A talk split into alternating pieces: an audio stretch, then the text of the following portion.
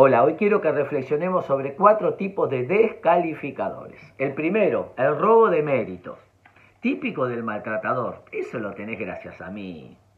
Si yo no te hubiese ayudado, o eso lo lograste porque te ayudó el otro, claro, mira, viajó porque el padre lo ayudó, la madre, el jefe, el vecino. Necesita atribuir que el logro del otro fue porque alguien te ayudó.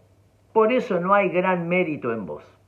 El segundo, el descalificador. Eso que tenés es una porquería. Ese auto que compraste no va a funcionar.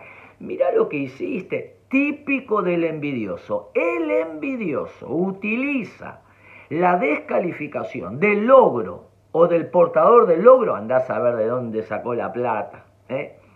¿Para qué? Para calmar la propia angustia, bronca interna ¿De qué? De sentir que no puede lograr lo que el otro logró. En vez de admirar, mirar positivamente, envidia, mirar para destruir.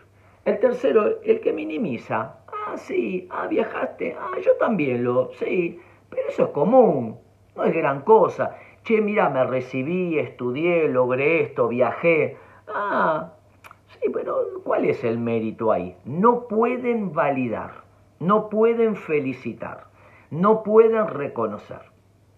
Y por último, el buscador del error. Es la persona que va a utilizar el rumor, el desprestigio social y dice, no sabes lo que me enteré. Yo tengo una data, una información que no tiene nadie.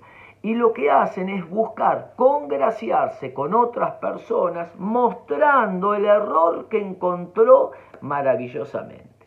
Es decir, que tapa mediante la aprobación social o el comentar o el desprestigio social la frustración interna que tienen por alguna bendición que el otro tiene. Todo maltratador es inseguro, no todo inseguro es maltratador.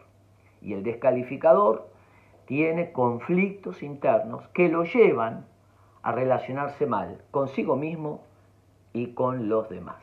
Validar felicitar, reconocer, empoderar, motivar, alentar, son señales de personas que tienen una buena estima.